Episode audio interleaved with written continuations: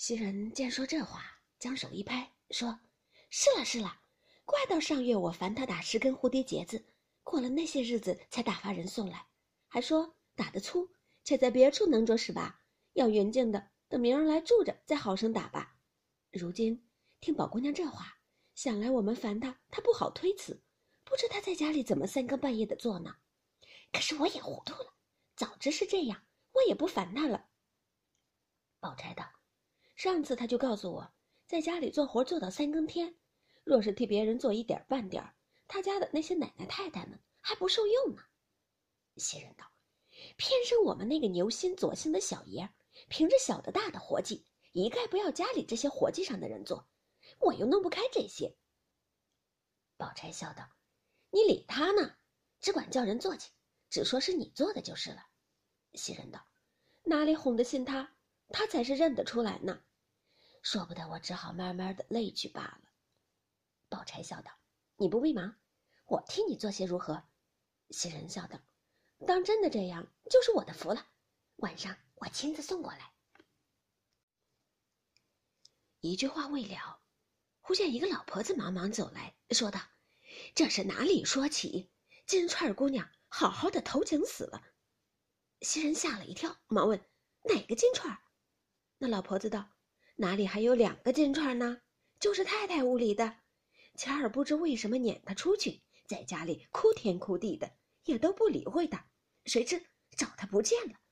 刚才打水的人在那东南角上井里打水，见一个尸首，赶着叫人打捞起来。谁知是他。他们家里还只管乱着要救活，哪里重用了？宝钗道：“这也奇了。”袭人听说。点头赞叹，想素日同气之情，不觉流下泪来。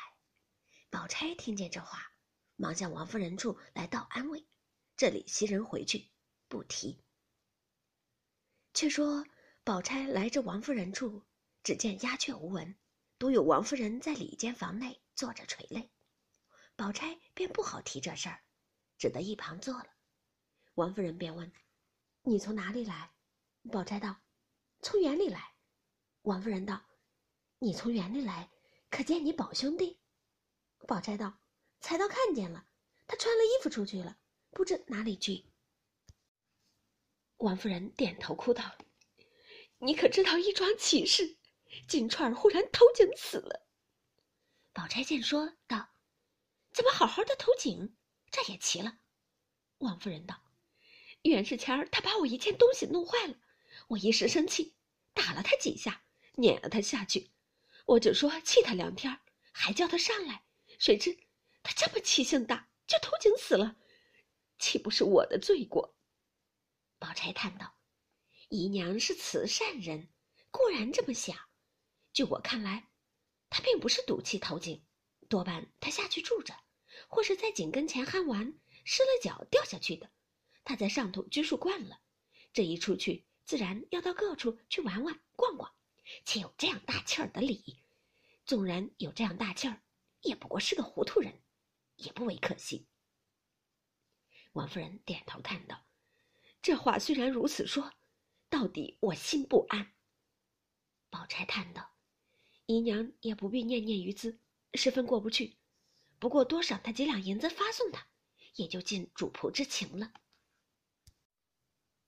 王夫人道：“刚才我赏了他娘五十两银子，原要还把你妹妹们的新衣服拿两套给她装过，谁知凤丫头说可巧都没什么新做的衣服，只有你林妹妹做生日的两套。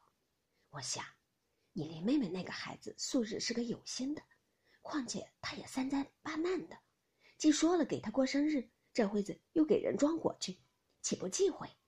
因为这么样。”我先叫裁缝赶两套给他，要是别的丫头，赏他几两银子也就完了。只是金钏虽然是个丫头，素日在我跟前比我的女儿也差不多。口里说着，不觉泪下。宝钗忙道：“姨娘这会子又何用叫裁缝赶去？我前儿倒做了两套，拿来给她岂不省事儿？况且她活着的时候也穿过我的旧衣服，身量又相对。”王夫人道。虽然这样，难道你不忌讳？宝钗笑道：“姨娘放心，我从来不计较这些。一面说，一面起身就走。王夫人忙叫了两个人来，跟宝姑娘去。一时，宝钗取了衣服回来，只见宝玉在王夫人旁边坐着垂泪。王夫人正才说他，因宝钗来了，却掩了口不说了。宝钗见此光景，察言观色，早知觉了八分。于是将衣服交割明白，王夫人将她母亲叫来，拿了去，再看下回便知。